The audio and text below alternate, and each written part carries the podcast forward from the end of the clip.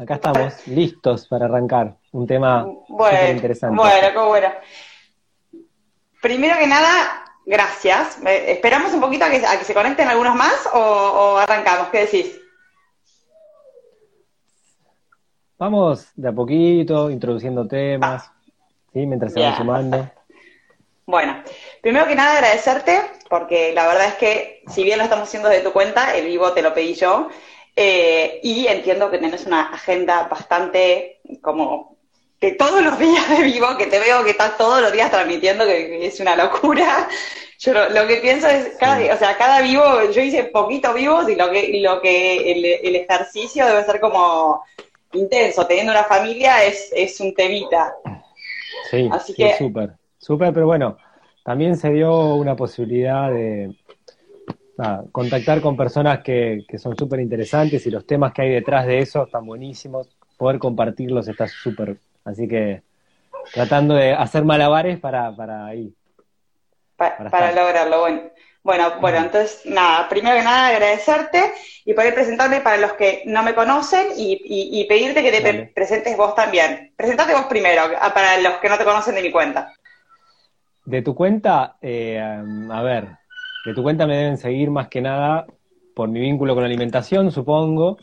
Eh, bueno, hace como 20 años que vengo estudiando, principalmente de forma autodidacta, aunque hice la tecnicatura en dietética y nutrición natural eh, y estudié con distintos médicos y profesionales. Eh, siempre hay una cuestión más vocacional, autodidacta, que me lleva a estudiar todos estos temas de la alimentación. Eh, allá tengo 44 años, allá por los 20, 22 años empezaron mis cambios. En esa época muy ligados al yoga, vegetariano durante muchos años, 15 años sin comer carne roja, en dos etapas fui vegano, vegano estudiando macrobiótica y después ya eh, haciendo alimentación viva, ¿sí? Y bueno, el estudio y el aprendizaje y un montón de cuestiones me llevaron a volver a ser omnívoro, obviamente un omnívoro totalmente distinto al que era a los 20 años, ¿no?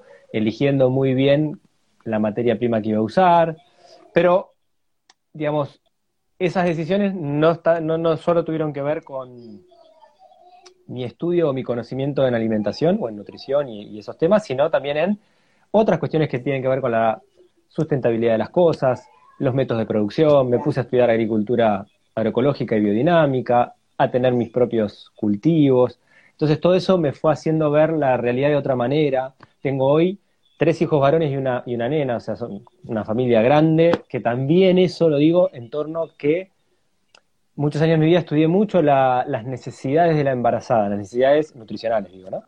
Y, y, la mujer en etapa de lactancia y del bebé, etcétera, etcétera. Y bueno, elegir hoy la alimentación que elijo tiene que ver con tener en cuenta todo eso, ¿sí?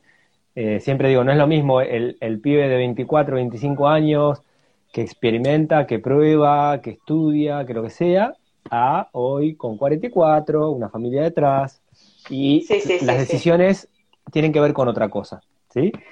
Por, un lado, un, estudioso y por otro lado también atravesado por tu vida con, todo lo que con todo lo que contás. A mí me da risa porque cada vez que te escucho digo, yo también fui vegetariana, también eh, pasé por, por también por, por, la práctica de yoga y, después fui mamá y, volví a comer carne. Así que siempre, siempre que siempre que te escucho me, da risa. Yo tengo tres, no, no llego a cuatro, me parece que no voy a llegar, pero me quedé con tres varones. Pero un poquito más seguidos que los tuyos, me parece, porque los míos tienen 5, cumple ahora 6, 5, 4 y 1. Así que. Claro. un, un, un, Yo tengo uno de 12 y en el otro extremo otro de 1 y 2, 3 meses. O sea, hay 12 años de diferencia. ¿sí?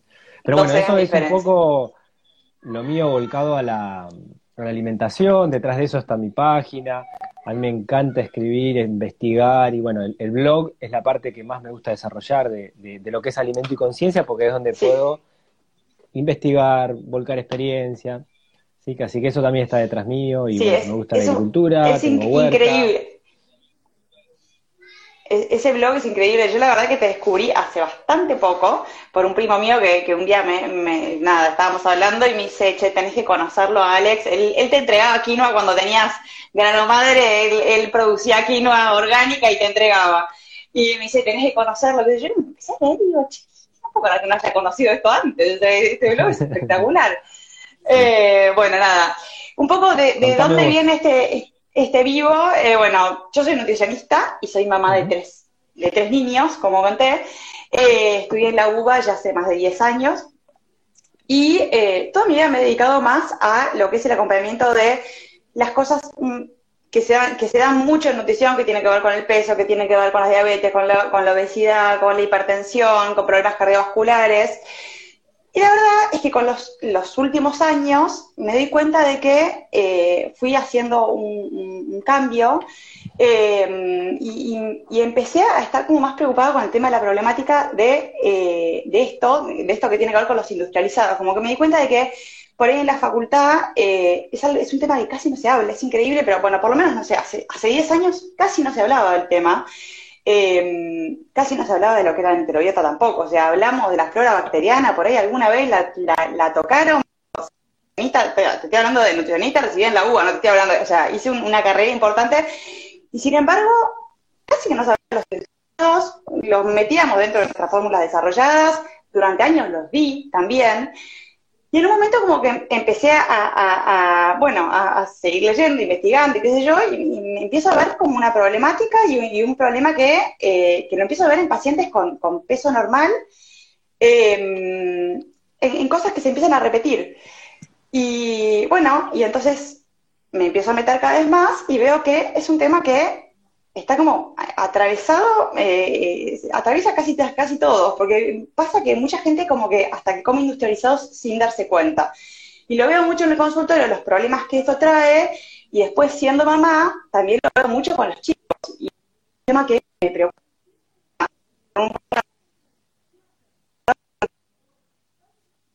Con los chicos se subestima el tema.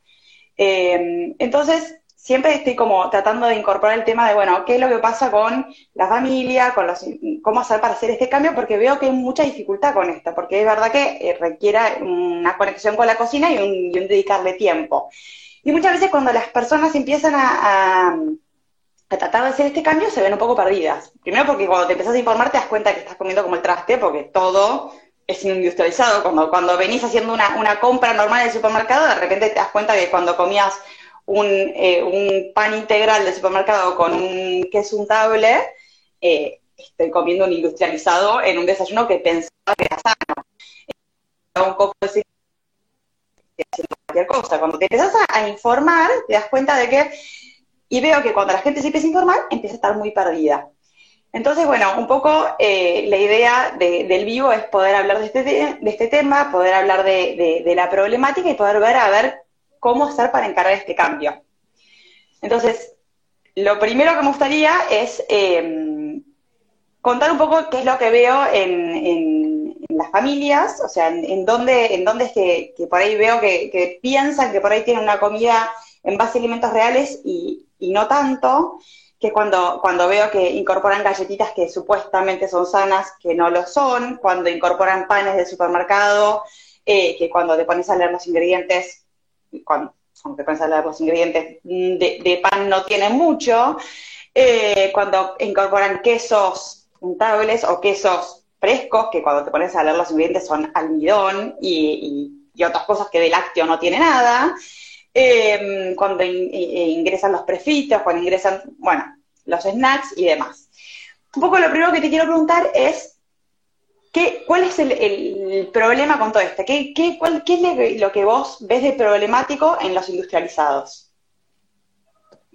Bueno, primero lo que yo te diría es cuando vos empezaste a hablar, eh, das como, estás contando una historia y das como normal el ir al supermercado.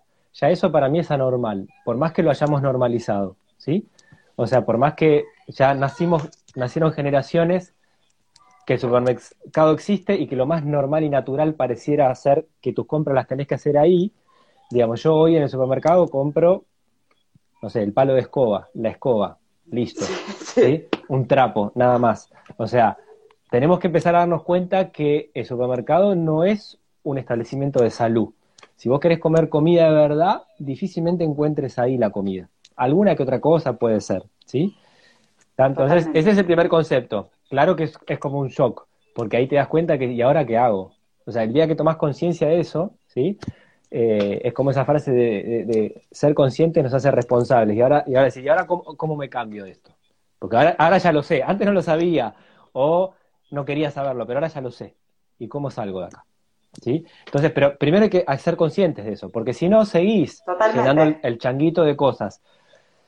Los refinados no pertenecen a la evolución humana. O sea, hay que tener claro que tienen 50, 60, 80 años de antigüedad. ¿Sí? O sea, antes de eso, nunca en la vida comimos ESP104, INS302, JMAF, ¿sí? Todas esas cosas raras no formaron parte de nuestra alimentación. Y los problemas asociados son múltiples. Primero, número uno, es que muchos de esos son azúcares disfrazados. Maltodextrina, glucosa, dextrosa, lactosa, azúcar de no sé, jarabe de maíz alta fructosa. Hay un montón de nombres raros. Entonces, hay un, uno de esos problemas que es que las personas están comiendo una cantidad de azúcar alocada. La azúcar alocada genera adicciones, genera círculos viciosos, el circuito del páncreas ahí de la insulina y la glucosa lo, lo, dispara para todos lados, sobrepeso, obesidad, diabetes, tienen mucho vínculo con eso, ¿sí? Ese es un problema. Después, aditivos químicos, que hay cientos, no hay un solo estudio que pueda demostrar que son seguros. Primero que muchos de ellos está demostrado en otros países que o son cancerígenos o hay alto riesgo de que genere determinada enfermedad, están prohibidos y acá están habilitados, ¿sí? Pero lo que no está aprobado, o sea, como mucho existe algún estudio individual del aditivo, pero no está mostrado la cuando vos empezás a superponerlos, ¿sí? Y no hay manera de medirlo, porque ¿cómo voy a medir yo los aditivos químicos que come José o que come María cuando cada uno elige su comida y de un paquete de galletitas uno se comió la mitad del paquete y el otro comió dos galletitas, de una lata de no sé qué, el otro se la comió entera y el otro no. Entonces, ¿cómo podés saber la cantidad de jarabe de maíz que esa persona come? Vos decís, una cantidad X no produce daño, pero no hay manera de medir las cantidades, porque no hay forma de regular eso en lo que come una persona. ¿Sí? Entonces, los aditivos químicos hoy hay muchos que están demostrados que producen cáncer, desórdenes metabólicos, enfermedades degenerativas en general, ¿sí? Eso come la persona todos los días, cuatro, cinco, seis veces por día. Después tenés el exceso de sal también, ¿sí? Y de sal refinada, porque no es una sal, sino de ese cloruro de sodio, que se, agrega también a muchos alimentos para realzar sabor, ¿sí? Entonces, nada, es una fábrica de problemas. Vos me decís, ¿cuál sería el problema? Es una fábrica de problemas. Tenés problemas. Es una fábrica de problemas. Que además, lo grave de todo esto es que en general no son reacciones inmediatas. Ese es el gran problema. O sea, no es como una alergia. ¿sí? O sea, vos, vos comiste algo y ¡pum! te brotaste todo. En general, los problemas los ves con los años. Ahí está la, Y ahí, te, y ahí te, agrego que, que, muchas veces los problemas están y las personas no se dan cuenta. A mí me pasa eh, con pacientes que de pronto yo antes de atenderlos siempre les hago rellenar un cuestionario y, les pregunto por síntomas gastrointestinales y muchas veces me ponen no, no, no, no, no. Cuando empiezo a preguntarles, empiezo a indagar un poquito más, ah, no, sí, me siento inflamado, ah, no, sí, sí, en realidad dolores de cabeza bastante fuertes, ah, no, sí, me duelen las articulaciones, ah, no, sí, esto, cuando como harinas me siento todo hinchado. No estás consciente de qué es lo que te está pasando. Y por otro lado, también agrego que dentro de los industrializados en Argentina tenemos un problema que hace que mucha gente no sea consciente, que es que no tenemos un, etiquetado claro y frontal. Entonces, en otros países vos de repente tenés en los industrializados un etiquetado que te dice alto en azúcares, alto en sal, alto en grasas eh, trans. Entonces, por lo menos la madre que no tiene ni idea, que nunca leyó, que nunca, o, o la persona individual, cuando ve el paquete, sabe, viendo la parte del frente, ¿Qué es lo que pasa? Hoy, para darte cuenta de lo que estás comiendo, si estás comiendo lo de paquete, tenés que dar vuelta atrás y tenés que abrir el paquete a ver dónde están los ingredientes, qué es lo que, qué es lo que tiene eso. O sea, es un, También tenés que saber leer códigos. Ni, hablar, ni hablar. Porque eh, no es que no es que vos lees la, etiqueta y dice harina eh, no sé, azúcar, sal, no, dice INS 124. ¿Y qué es eso? O sea, tenés que ir con, un técnico al supermercado para que te lea la etiqueta y te, haga la traducción. Totalmente. Y te diga, estás comiendo un derivado de tal cosa. ¿Sí? Totalmente, totalmente. Es, es, bastante perverso el tema.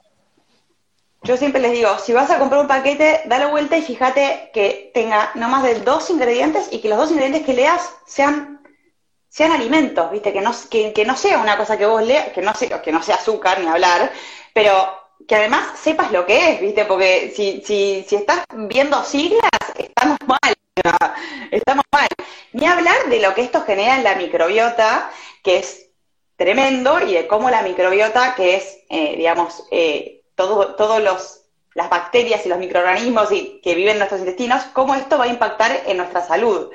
Eh, es, un tema que, yo lo veo en consultorio, lo veo con enfermedades autoinmunes, lo veo, lo veo, y, y, al margen de esto también el tema del sobrepeso. O sea, en Argentina tenemos una población adulta que más del 60% tiene sobrepeso, obesidad, una población de niños y adolescentes que más del 40% tiene sobrepeso y obesidad, y una población de menores de 5 años que más del 10% tiene sobrepeso y obesidad.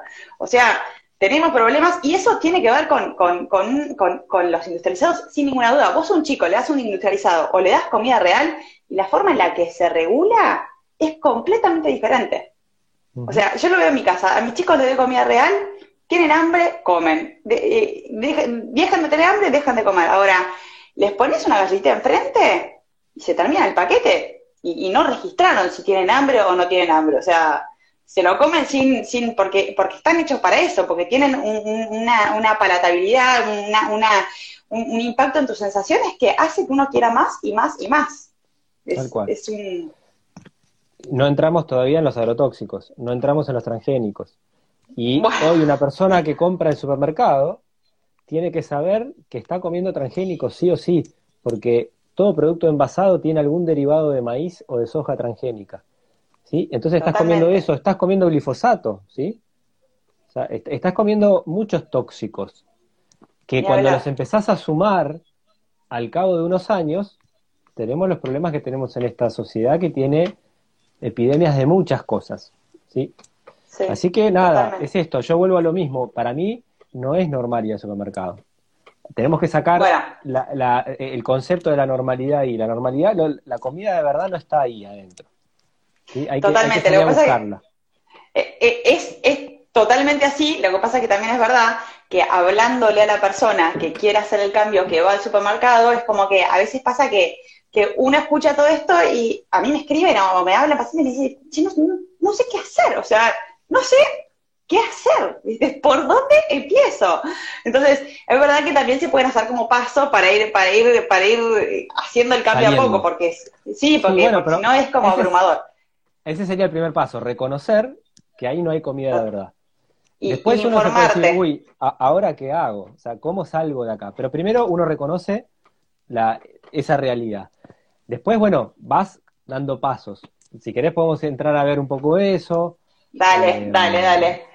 Totalmente. Vamos, vamos un poco eh, a, por dónde, por dónde encarar el cambio, por dónde, por dónde empezar cuando uno, cuando uno se hace consciente, ¿viste? Tu, tu nombre de alimento y conciencia es espectacular. Cuando uno, cuando uno entra a tener conciencia de, che, eh, vengo comiendo industrializados y quiero hacer un cambio, o, y, vengo dándole a, mis hijos también industrializados, porque a veces también me pasa en pacientes que vienen a hacer el cambio y de repente, y, y, esto es un tema que, que, también me preocupa, que hacen el cambio y a sus chicos les siguen dando la galletita.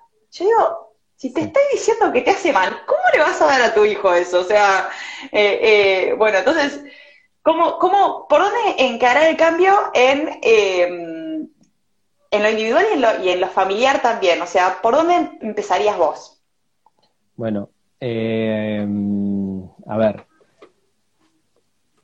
yo siempre tendría en claro el, el, el, como tratar de sacar la foto de dónde estás, ¿sí? Ser bien consciente de en, el problema que estás metido o metida ahí.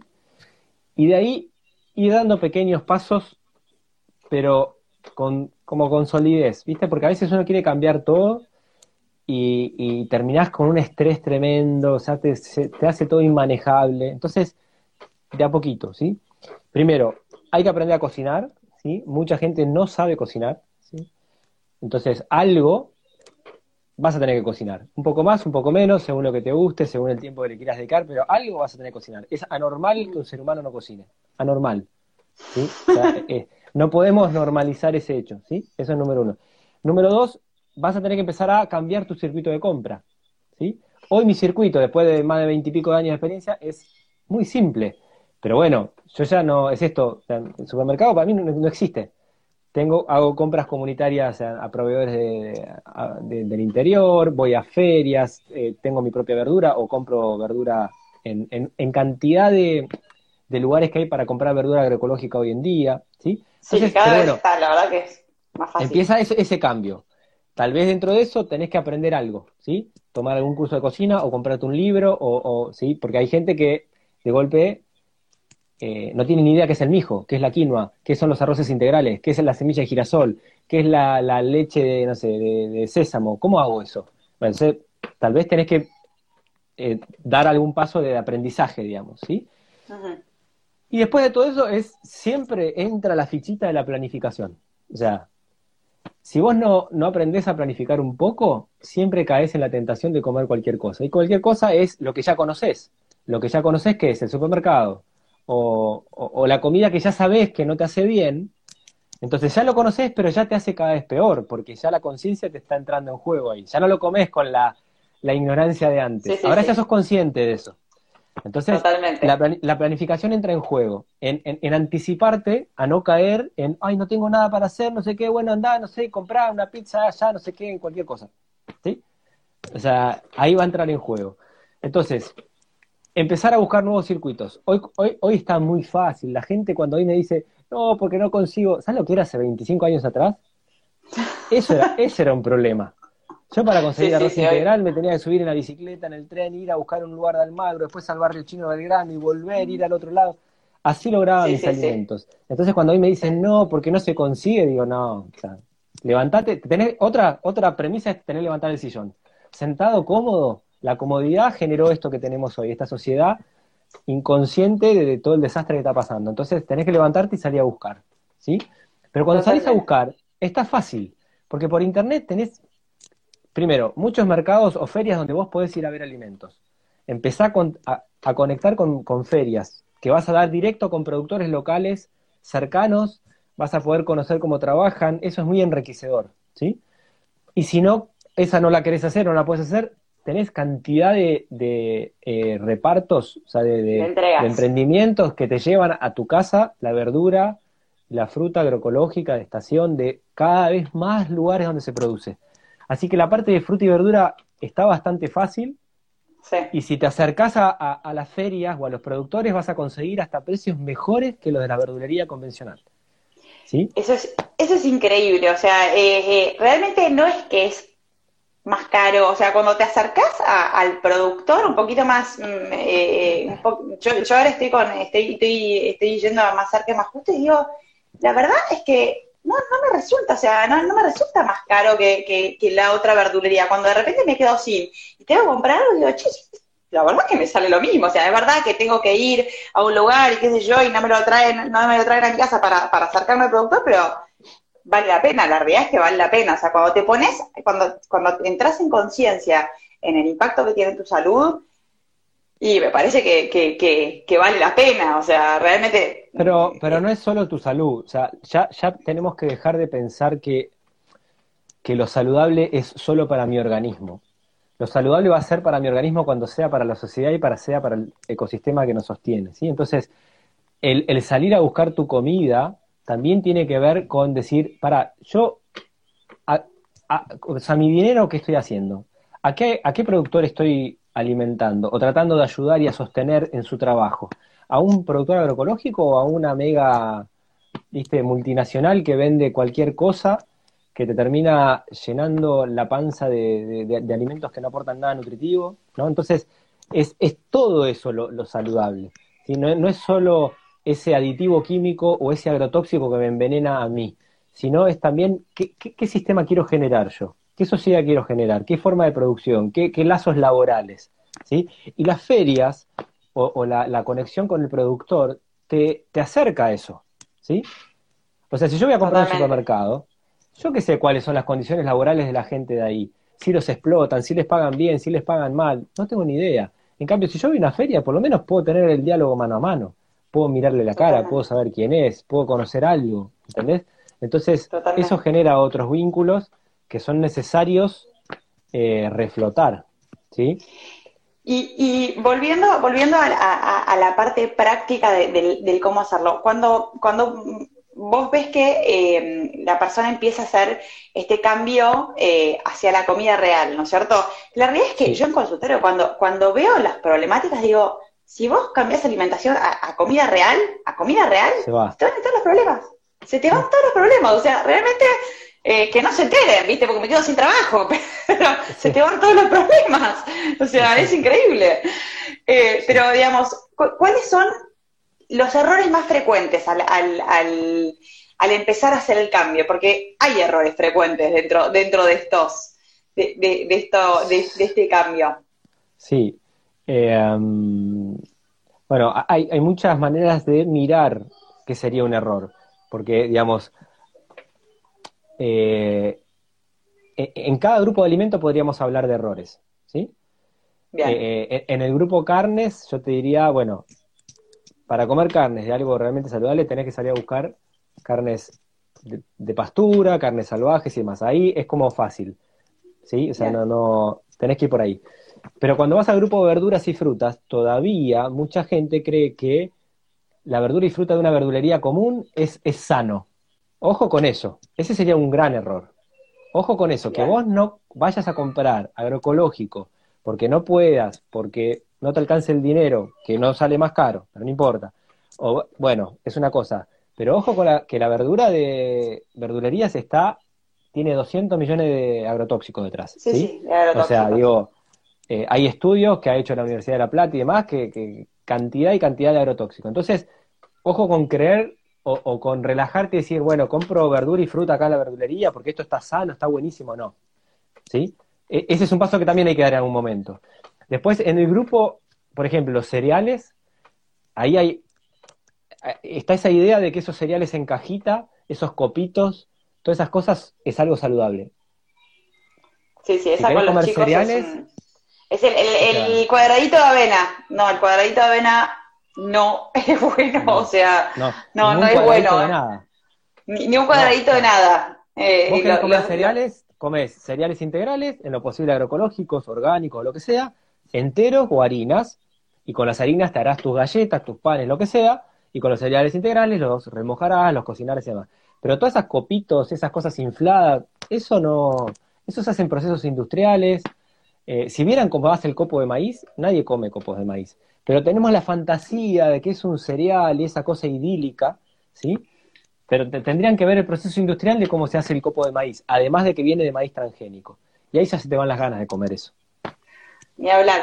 Para mí hay, una parte en la que eh, a mí me pasa muchas veces con, mamás que me, que me, dicen, pero ¿cómo puede ser? Si yo lo compro en la dietética y está ahí a granel. Sí, pero no quiere decir, o sea, que esté ahí a granel en la dietética no quiere decir que sea bueno. O sea, ahí hay una parte en la que... Y ahí, ahí trajiste otra palabra que es la palabra dietética. Ojo con eso. Yo, mira, no lo conté en la introducción, hice, muchas cosas en mi vida, pero durante muchos años me dediqué a elaborar alimentos, ¿sí? Bien. Eh, eh, primero solo, y después con un amigo hicimos una sociedad que se llamó Grano Madre, duró 11 o 12 años, ¿sí? Tuvimos tres locales de venta al público, una marca bastante reconocida en el país. O sea que digo, conozco el circuito de lo que es producir alimentos y están los distribuidores que bajan el paquete, ¿viste? La, el enlatado, le bajan a la dietética, ¿sí? Y venden lo que se vende. Eso, o sea, digo, ir a una dietética no quiere necesariamente decir que vas a comprar algo saludable. Entonces, a mí me gusta usar más la palabra almacén natural. ¿Sí? Perfecto, buenísimo.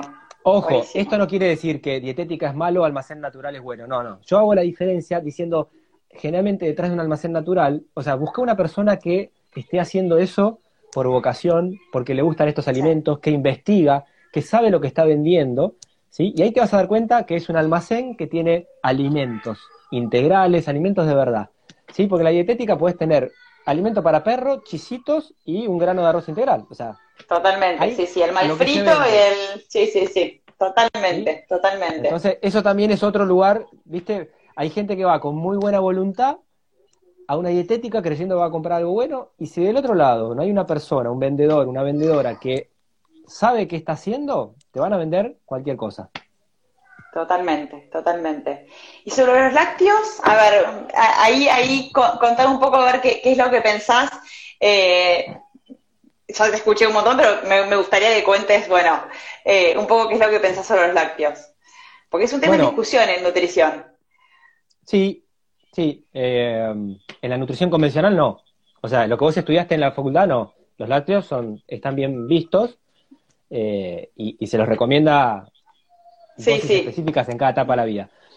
En las sí, y, los médicos, y los, y los médicos, a mí me pasa muchas veces que vienen pacientes menopáusicas y me dicen, pero a mí el médico me dijo que vaya con el cerca del Plus y yo digo, bueno, no sé cómo explicarte, no sé por dónde empezar, o sea, eh, estamos mal.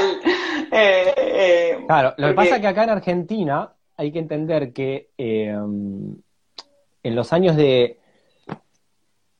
A ver, se, mezclan varias cosas. Por un lado, en el inconsciente colectivo del argentino o la argentina todavía está visto que lo saludable es como el camino a lo vegetariano, o, es el único camino, ¿viste? Acá todavía se ve esa cosa del vegetariano y el vegano, pareciera que es el podio, y el resto no. En muchos otros países el camino del vegetariano es tan válido como otro, ¿sí? Como el que hace dieta paleo o el que hace otra cosa. Lo que pasa es que acá, eh, eh, y acá en una época entró muy fuerte la macrobiótica, después entró muy fuerte el veganismo, que son corrientes que los lácteos los defenestran, ¿sí? Entonces, eh, en las corrientes de lo que se entiende, supuestamente, que es comer saludable, el lácteo no está muy bien visto, ¿sí? Pero bueno, y todos los, lo que hay que dejar en claro es que todos los estudios que pueden llegar a demostrar algún efecto nocivo del lácteo, están hechos sobre el lácteo industrial. No están hechos sobre un lácteo agroecológico, crudo, fermentado, biodinámico, ¿sí?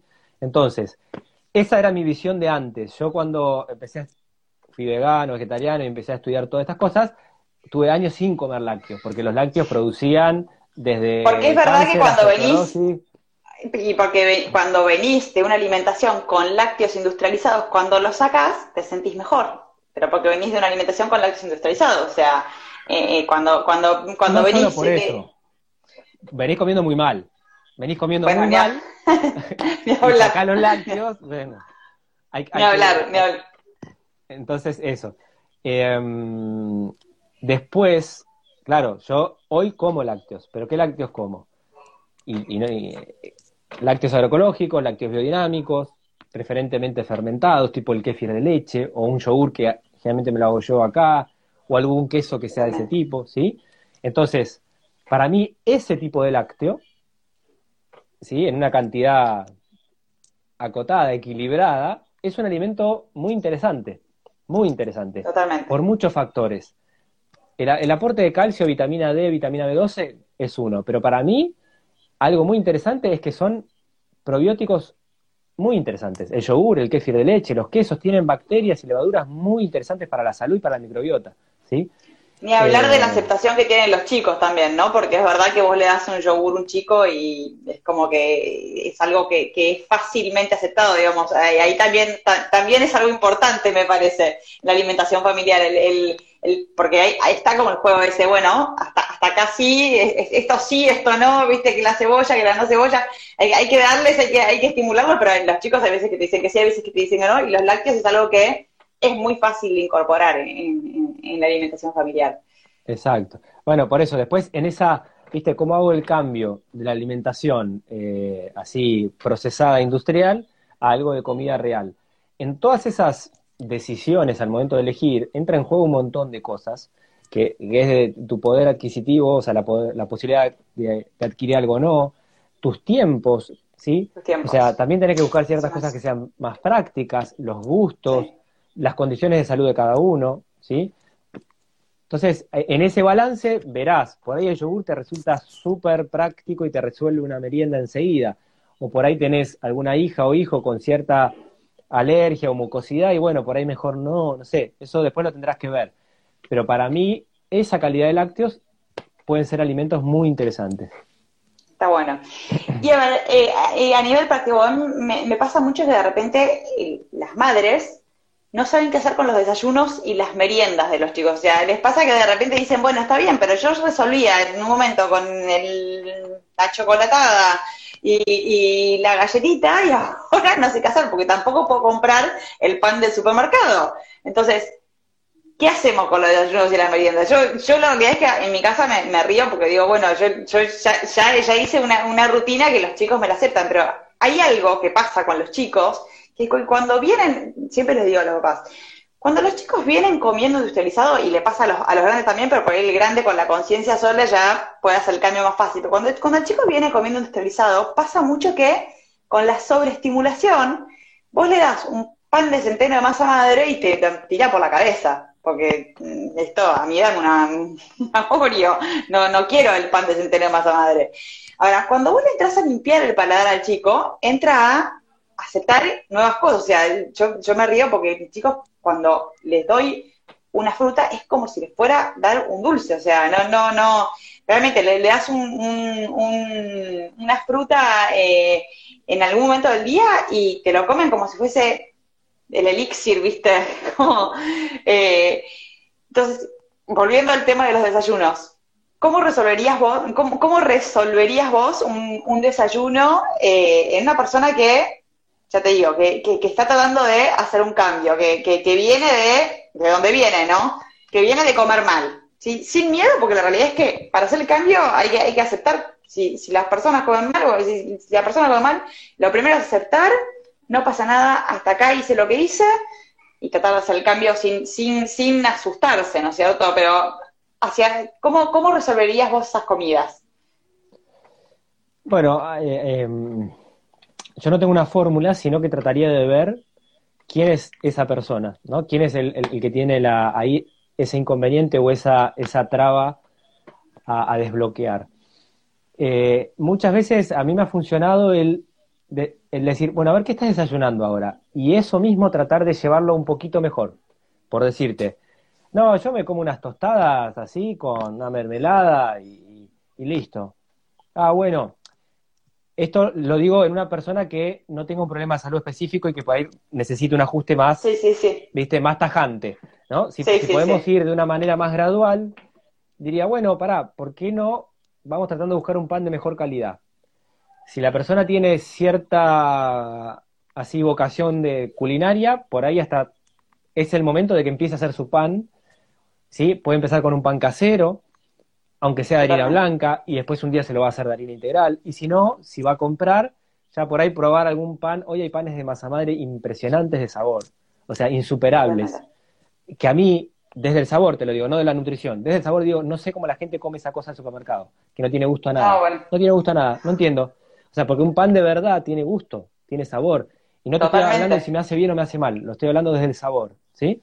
Entonces lo llevaría por ese lado, decir, bueno, buscate un pan hecho en casa, lo puedes hacer vos, después con una buena harina integral, una harina agroecológica, y por ahí un día ya conoce la masa madre y se hace su pan de masa madre, ahí sería un golazo. Totalmente. Y una mermelada, salir de esa cosa sintética del supermercado que ya no tiene ni fruta, sino que son espesantes, saborizantes y colorantes, ¿sí? A una mermelada casera. Empezar por ahí, ¿sí? Entonces ahí es un cambio que por ahí no es tan difícil. Es mejor calidad, tal vez hasta se encuentra con mejores sabores y tal vez dice, uy, esto está mejor. ¿Sí? Totalmente. Entonces ahí ni siquiera hablamos tanto del plano nutricional, hablamos de mejorar un poco la calidad. Porque ya del plano nutricional yo no desayunaría pan con dulce, que es azúcar más azúcar. Buscaría que haya un objeto proteico detrás, un alimento proteico, o sea, un pan con un queso, con una palta, con unas semillas o unas nueces, ¿sí? Algo huevo con un huevo, ¿sí? Bueno, pero por ahí ese es otro paso después. Entonces ahí vas eh, con pasos donde la persona, pero ahí también tenés que conocer con quién estás. Hay gente que es, viste, que le tirás 10 y las hace 10. Y hay otros que van más de a poquito, necesitan cambios más paulatinos. Entonces es muy importante eh, estar ahí escuchando quién está del otro lado, ¿no?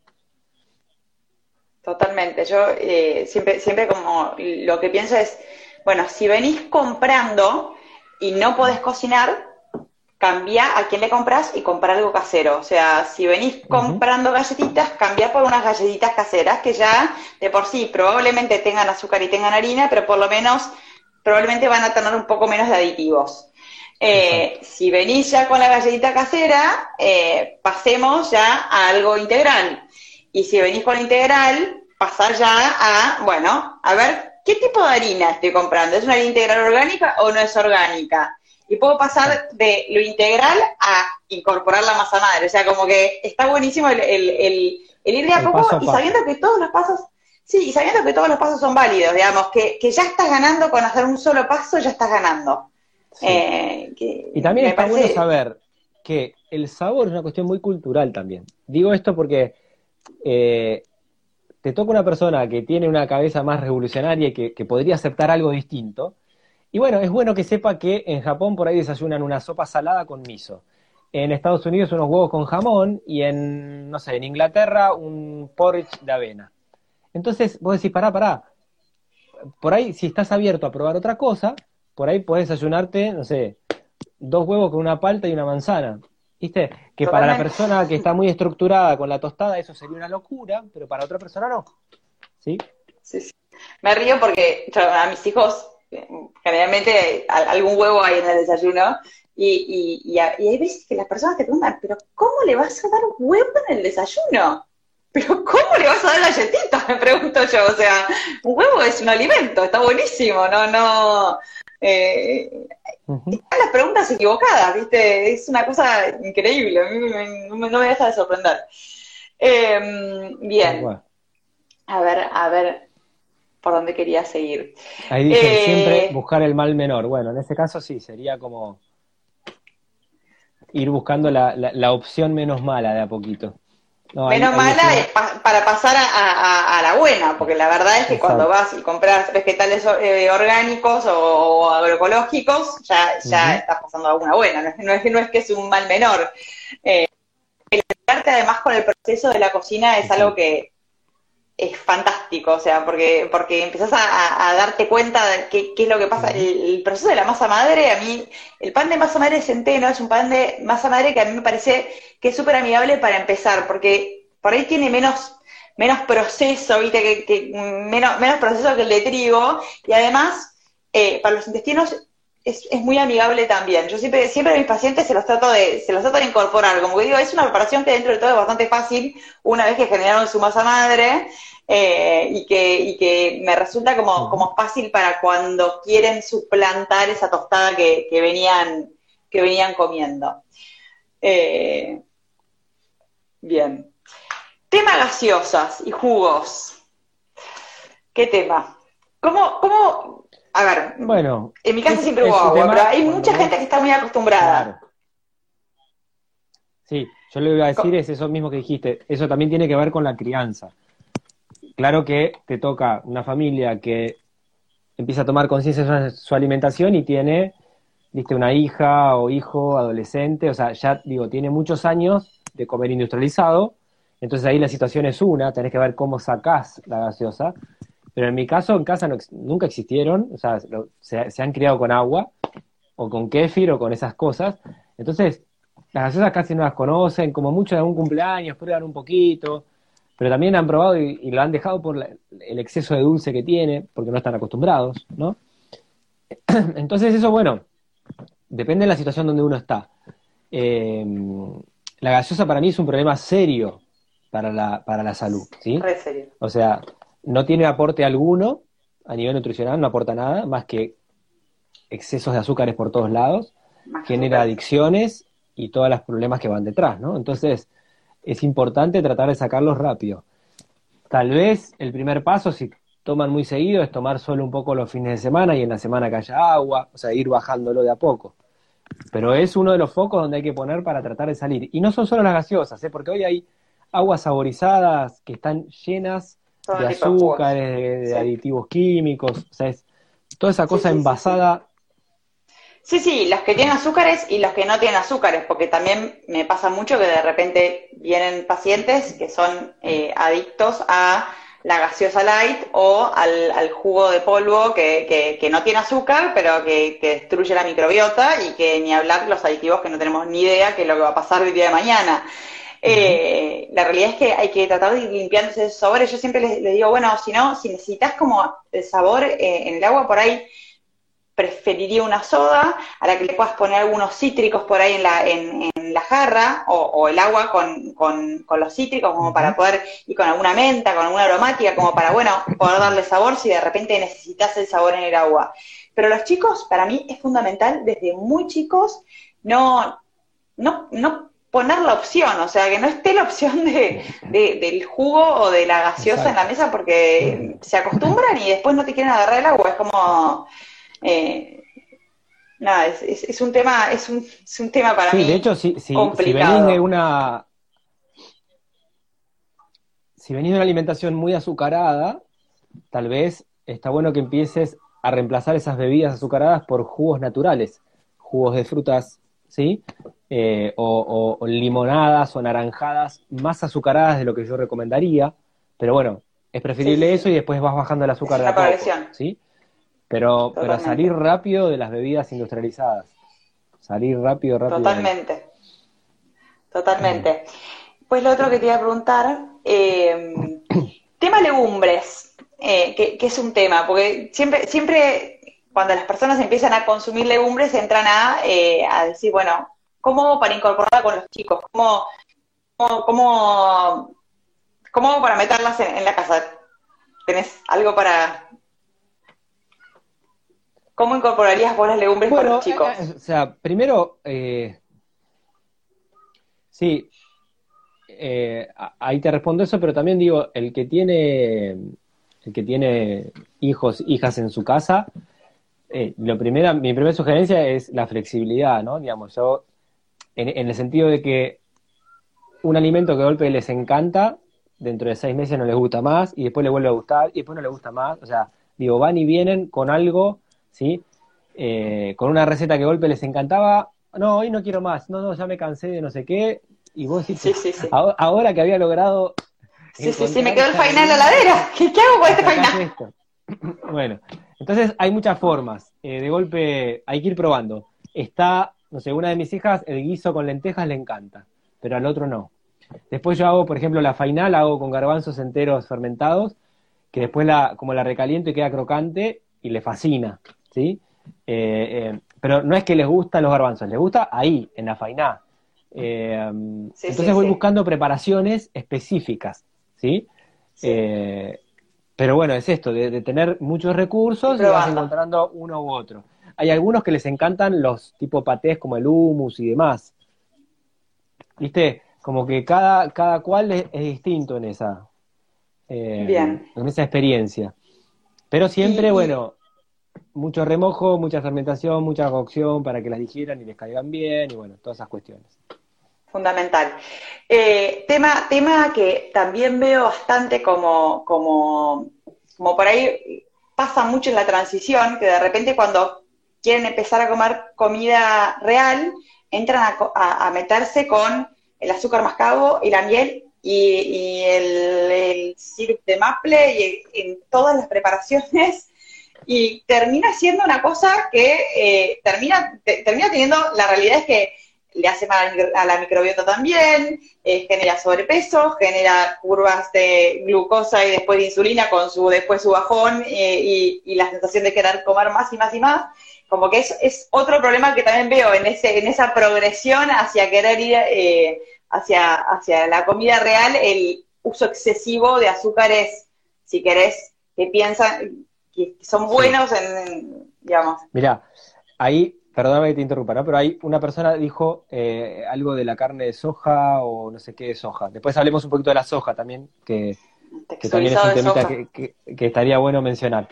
Eh, sí, ese es un gran tema el que mencionaste porque mucha gente que viene comiendo procesado dice, bueno, saco el azúcar blanco pero como mascabo, eh, o saco tal cosa refinado y como miel. Y endulzan la vida, ¿viste?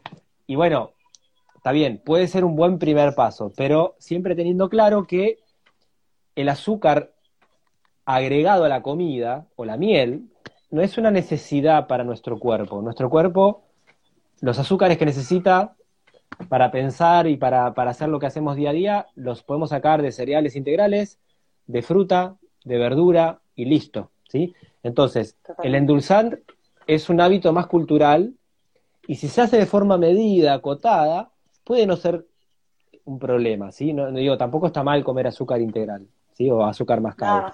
Pero yo lo dejo más eh, para una ocasión, ¿viste? Una merienda, viene la amiga de no sé quién, vamos a hacer unos mates, claro, un budincito, ¿sí? En el día a día trato de endulzar lo menos posible, lo menos indispensable, ¿sí? Por, ahí mi, mi, mis hijos o, mi hija comen un poquitito más de azúcar que yo, adulto, ¿sí? Pero bueno, también tiene otra actividad física, eh, pero siempre voy tratando de ir hacia, eh, eh, como el norte está en endulzar lo menos posible, aún con buenos endulzantes. ¿sí? Eso es importante, que, esté claro que no es bueno usar azúcar mascabo, ¿sí? Totalmente. es mejor que usar azúcar blanca, pero lo bueno sería tratar de no usar nada, o sea, lo mínimo. Tratar de usar lo menos posible, o sea, dejarlo para, para lo social, para lo... Pero la realidad es que el, el gusto dulce en los chicos está como, está como normalizado que tiene que ser, que, que la hora del té o de la merienda tiene que ser dulce. Y no es así, o sea, realmente ni el desayuno.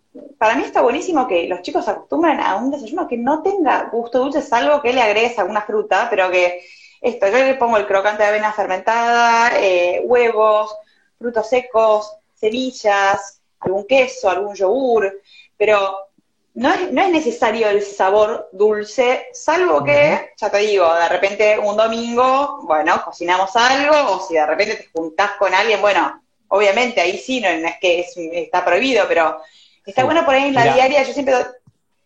No, ahí había una persona que, porque están ahí, dijimos esto y están eh, estallando las preguntas. Dicen, ay, la miel es mala o la vida sin dulce es triste.